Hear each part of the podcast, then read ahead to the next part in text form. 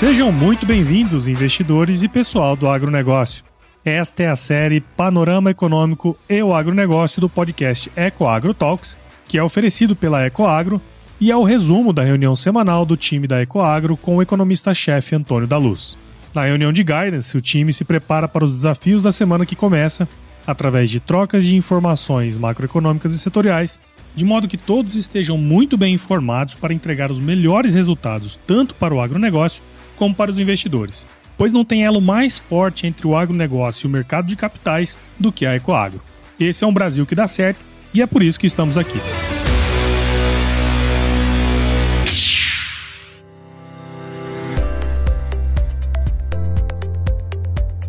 Olá, investidores! Olá, pessoal do agronegócio! Que bom, que bom tê-los conosco nesta semana também, que vai do dia 11 ao dia 15 de dezembro de 2023. Bem-vindos ao final do ano. Estamos chegando quase lá. Já dá para enxergar as luzinhas de Natal e o, o novo ano vindo. Agora, para chegar lá, primeiro nós vamos ter que passar por esta semana que está cheia de indicadores muito importantes e que prometem muita volatilidade no mercado e você deve ficar muito atento ao que está acontecendo.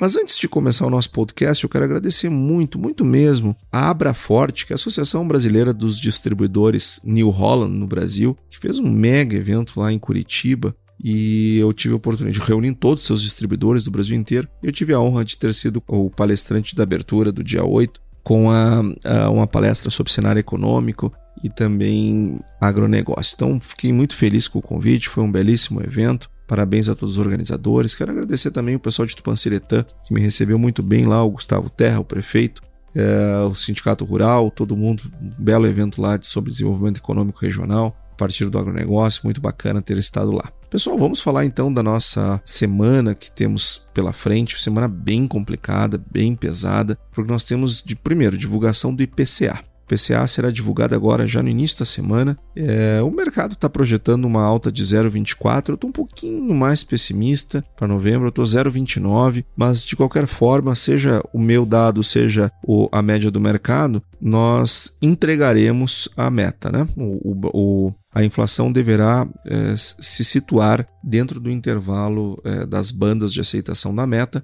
o, o, que é uma ótima notícia. O Banco Central é, entregando aquilo que é determinado pelo Conselho Monetário Nacional, o que mostra, mais uma vez, o compromisso do Banco Central com o país e é o belo trabalho que o, não só o presidente Roberto Campos, mas a sua diretoria tem feito ao longo desses últimos anos. Começou a baixar, uh, subir o juro bem antes de todo mundo, fez com que a inflação não, não batesse num determinado teto maior do que o que bateu, é, começou a, a, reduzir os juros antes de todo mundo e agora está deverá entregar uh, a meta já agora no resultado na, da leitura de novembro. Nós também temos o CPI, que é a inflação ao consumidor também nos Estados Unidos, onde a expectativa do mercado é que o núcleo tenha uma, uma leve queda para 4%, continua ainda muito acima da meta estipulada. Então o Fed tem um longo trabalho pela frente e com o dado que saiu essa semana que passou do payroll, né, da, do, dos empregos nos Estados Unidos aumentando, vindo muito mais forte do que o mercado esperava,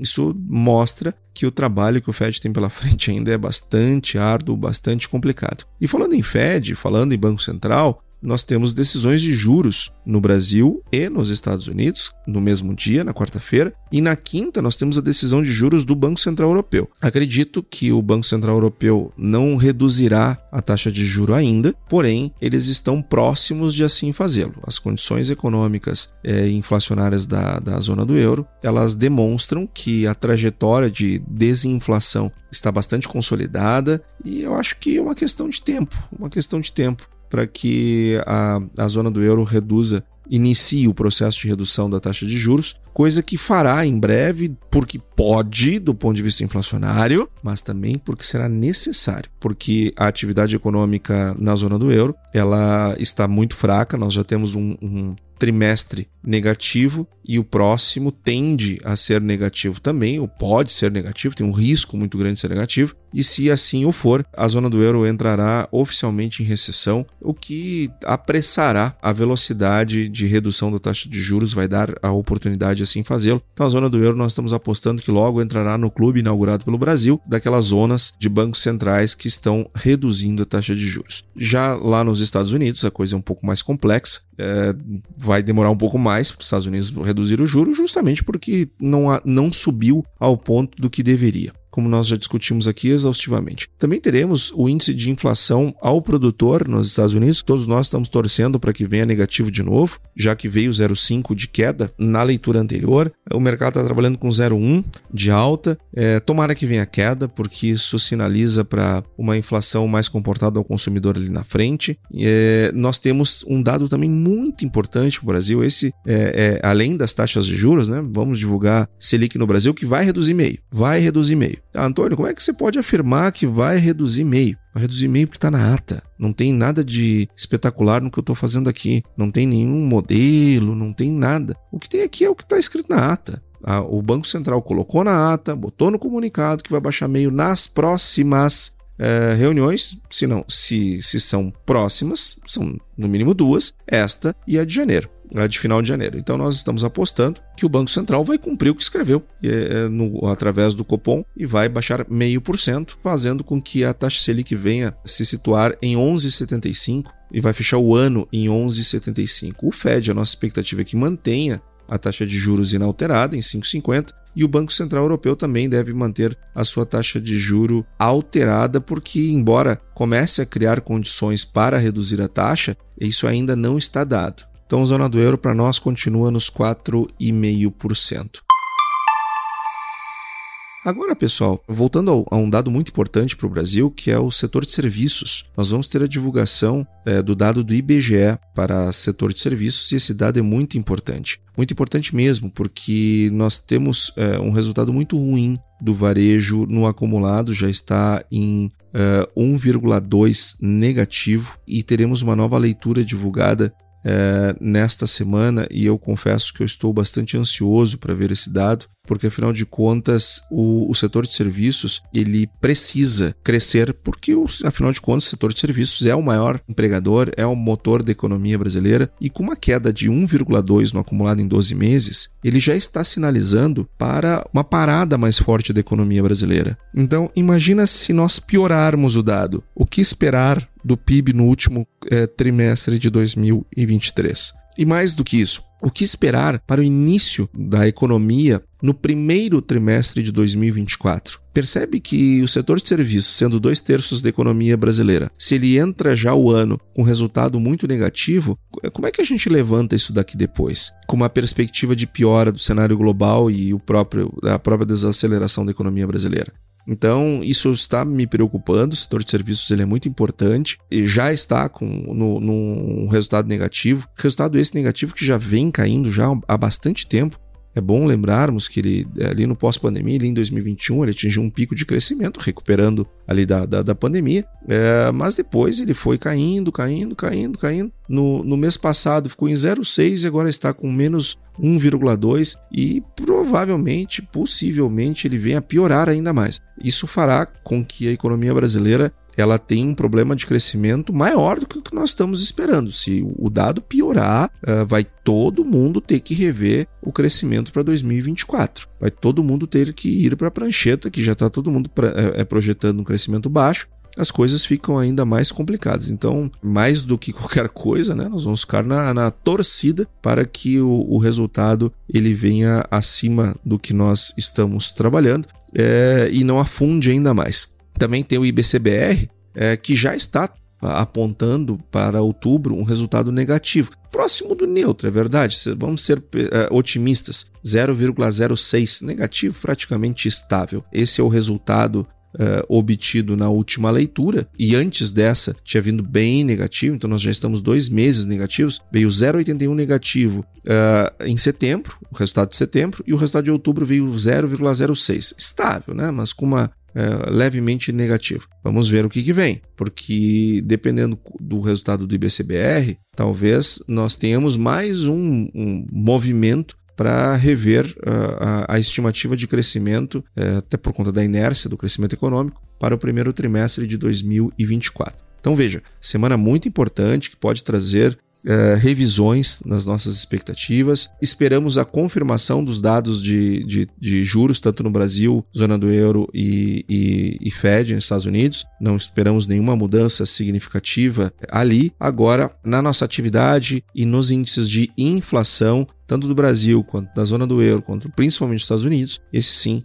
nós estamos com uma dose de preocupação bastante grande.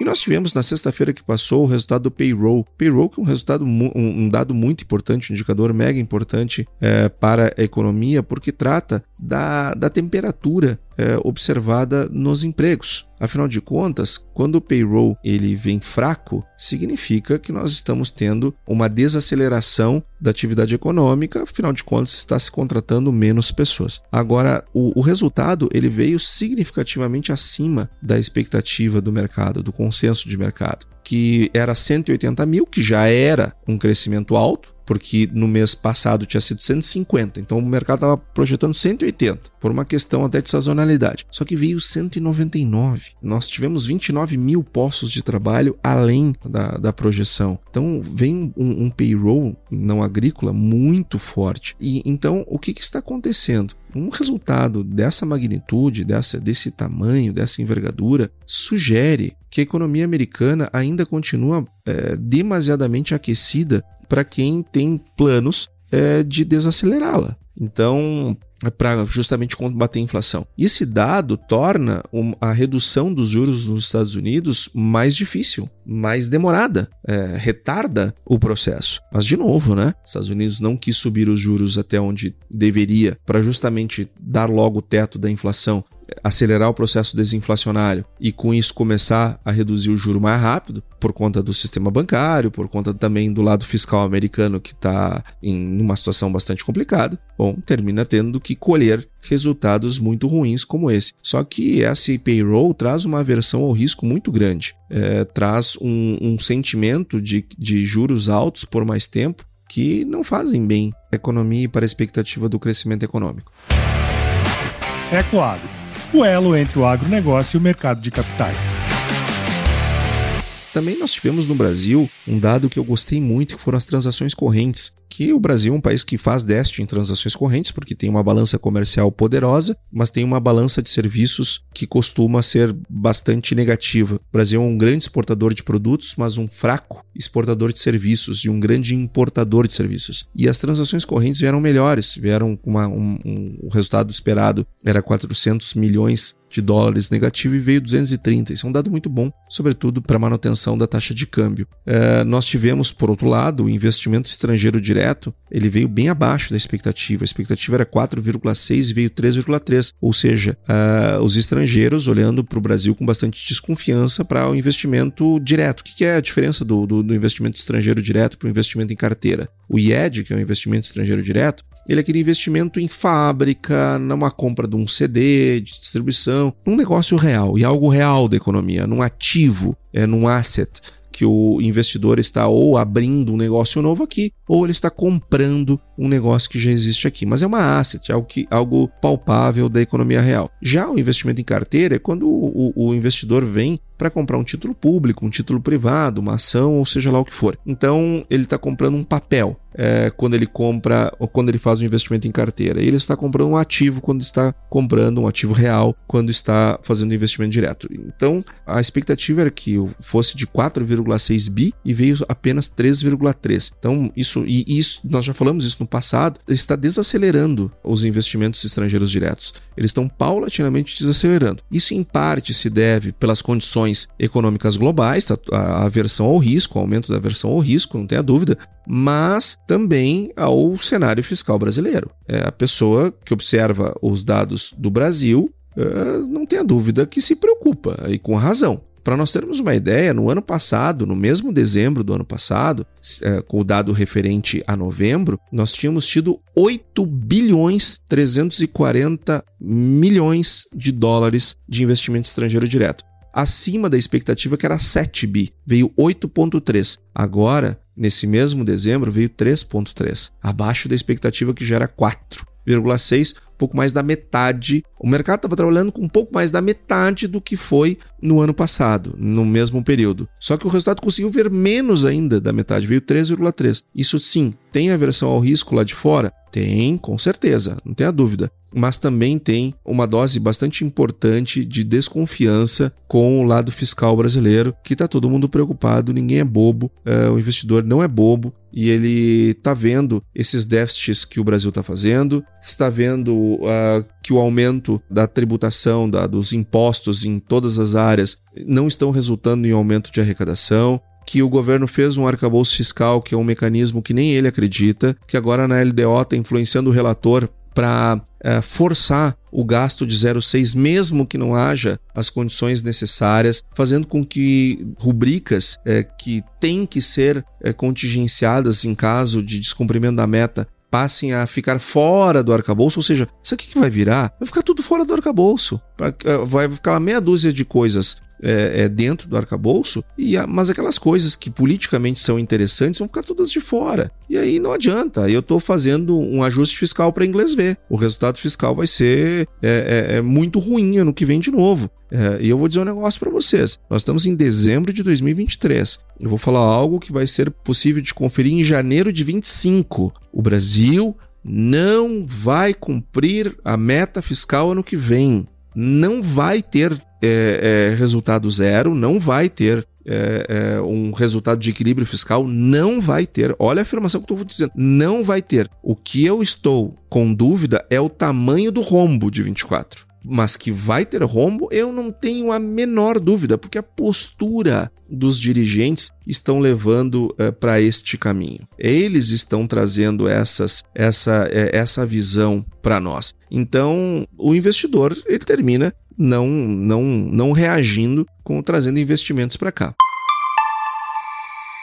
Um outro dado também muito importante que eu quero trazer aqui é a expectativa de inflação lá nos Estados Unidos. Essa expectativa de inflação, ela também influencia na decisão dos juros nos Estados Unidos. Eu quero trazer aqui uma notícia ruim que eu não tenho nenhum prazer de dá-la. Nos Estados Unidos, o mercado, que é, é, é lido, é observado a partir da Universidade de Michigan, tem uma, uma, uma pesquisa, está trazendo um, um novo crescimento da, das expectativas para o próximo período. A inflação em cinco anos está em 3,1 pela leitura da Universidade de Michigan, subindo. Isso preocupa, preocupa demais, porque é, é papel de um banco central não só trazer a desinflação até o ponto de cumprimento da meta no curto prazo, mas também nós temos que trazer uma ancoragem para as expectativas. Então, para daqui 5 anos está em 3,1. E sabe qual é a expectativa do mercado para 12 meses? Para daqui 12 meses? 4,5%. Na leitura anterior estava 4,4%, agora está 4,5%. E aí, então, o que, que está nos preocupando? Que há quatro meses atrás isso estava em 3,2%. Então, ou seja, a expectativa da inflação nos Estados Unidos está acelerando acelerando. O mercado está com a expectativa de que daqui 12 meses a inflação vai ser ainda maior do que está hoje. Ou seja, está difícil baixar juros nos Estados Unidos.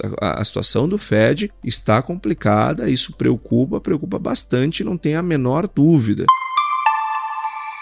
E agora vindo para o agro, nós tivemos chuvas espalhadas no território, essa é a grande notícia da semana. Voltou a chover melhor do que o planejado. O Brasil uh, está recebendo um volume de chuvas maior do que planejado, não, do que o projetado pelos meteorologistas. Eu tenho certeza que vai ter gente que vai ouvir o nosso, o nosso podcast, que, que graças a Deus nós somos ouvidos no Brasil inteiro, em todas as regiões, tanto por pessoas do agro quanto pessoal é, por, pelos investidores. Nós temos Uh, sempre tem alguém que vai dizer, não, mas aqui em casa não choveu. Eu sei, é, nós não estamos falando do Brasil inteiro, literalmente. Nós estamos falando do Brasil inteiro, todas as regiões. Nós tivemos uma, uma, uma volta das chuvas e as consultorias voltaram a ficar um pouco mais otimistas em relação à safra. Então, nós já temos aí é, é, é números na casa dos 160 milhões de toneladas. É, de expectativas, é, dado lá da, da Cogo Consultoria, que divulgou nessa semana que passou, a, Cogo Inteligência e Mercado, do meu amigo Carlos Cogo, para quem já manda um abraço. Ele trouxe aqui a expectativa de, é, de 160 milhões de toneladas, que é uma queda em relação à perspectiva inicial de 164, logo uma queda de 4 milhões, mas já estamos voltando a ver projeções acima de 160. Lembrando que a maioria já está abaixo de 160 e que isso então traz uma, uma tranquilidade para o volume de produção de soja, é, que é importante, o pessoal precisa colher. Nós tivemos umas, é, já, já há evidentemente quebras expressivas em algumas regiões, mas de maneira geral o que nós estamos sentindo é um otimismo em relação à safra, aquilo que falamos algumas semanas atrás das, dos boletins meteorológicos, as previsões é, de um clima, um regime de chuvas mais parecido com a normalidade climática. Então, a partir de agora, parece, tá? Parece, parece que o fantasma do El Ninho ele já entregou o seu pior. Daqui para frente nós deveremos ter um regime um pouco mais é, dentro do, do que se espera, tanto para as regiões acima do trópico como aquelas abaixo do trópico que estão recebendo mais chuvas do que o costume, do que a normalidade climática. Então, a, tanto é que no, abaixo do trópico a, o plantio avançou muito bem nessa semana que passou. Então, aos poucos nós vamos virando um pouco a página do El Ninho, não do El Ninho, uma das perdas do El Ninho, e vamos é, focando na produção, no volume, no como é que nós vamos armazenar, como é que nós vamos escoar, como é que nós vamos comercializar. Então, é, é isso, essas passam a ser as preocupações, pelo menos nessa semana. Uh, o S&P divulgou um, um, dado que eu gostei muito uh, sobre a venda futura da safra 2024, que estava bastante atrasada em relação aos últimos anos, e agora nós atingimos é, é, o patamar é, de 2023. Então nós estamos tão vendidos agora, é, ou praticamente tanto quanto, né? É, como nós estávamos na safra passada. E esse dado é um dado é, tranquilizador, Afinal de contas, precisamos vender mais da nossa safra para não chegar mal vendido e aí ter aquela dor de cabeça é, que nós tivemos no ano passado, é, onde os preços despencaram. É evidente que não temos nada, ainda precisamos avançar mais nessa comercialização, mas também por outro lado as coisas parecem estar um pouco mais organizadas, um pouco mais próximas daquilo que traz um conforto para o mercado e para o produtor. É, vai vender mais, é só uma questão de subir um pouquinho mais o preço, seguir numa trajetória que vai que vai subir mais. Agora estamos praticamente é, é, é um pouco um ponto percentual em diferença em relação ao ano passado de diferença. Uh, os preços das sojas caíram nessa semana por conta justamente dessa melhora do clima no Brasil uma, uma, uma revisão das expectativas para cima. Isso alterou um pouco o Chicago, que perdeu, mesmo que temporariamente, o patamar dos 13 dólares. Nada que já não estivesse nos planos, é isso aí mesmo. Nós não queremos é, ter preços a, a, é, pensando em quebras da produção. Não, nós queremos é, é, melhorar nosso preço com a velocidade de, de expedição da nossa produção, com não ficar com produto represado aqui, com melhora dos prêmios, dos portos. É desse jeito que a gente quer evoluir. Lógico que mesmo essas melhoras, tanto no plantio quanto no, na, nas chuvas sobre as áreas já plantadas, nós não vamos conseguir recuperar o tempo perdido. Então, aquela visão para o milho continua. O milho deve ter uma área plantada menor, justamente pelo atraso da, da produção da soja. Também nós eh, estamos monitorando agora, no início dessa semana, as perdas que podem acontecer na Austrália com a região, eh, na região produtora de cana-de-açúcar, que deve receber um grande ciclone é, cujas perdas ainda não são possíveis de serem previstas, mas se espera sim que se verifiquem perdas lá na região. E algo análogo continua lá as dificuldades da Índia com a, com a sua produção de cana. É, que deverá produzir menos etanol ainda para direcionar para o açúcar, justamente pela escassez enorme do açúcar lá na região, sobretudo na Índia. Isso vai mantendo os preços da cana, do açúcar, do etanol em patamares é, mais elevados, ainda mais agora, com essa queda toda no preço do petróleo petróleo que caiu com bastante força nessas últimas semanas em razão da, da expectativa de uma, uma, atividade econômica menor no mundo e essa bateção de cabeça aí da, da OPEP, que é um cartel, mas não está agindo como, né? Está um furando os olhos dos outros. Então, pessoal, foi isso que nós preparamos para essa semana. Eu desejo a todos uma excelente semana de negócios, uma excelente semana de trabalho e até semana que vem. E aí, você gostou desse podcast? Se gostou, considere compartilhar este episódio com alguma pessoa que irá se beneficiar deste conteúdo e nos ajude a alcançar mais pessoas. O roteiro e apresentação deste episódio foi do economista-chefe da Ecoagro, Antônio da Luz, a produção do Agro Resenha e a edição do Senhor A. Saiba mais sobre a Ecoagro em www.ecoagro.agr.br. Ecoagro, o elo entre o agronegócio e o mercado de capitais.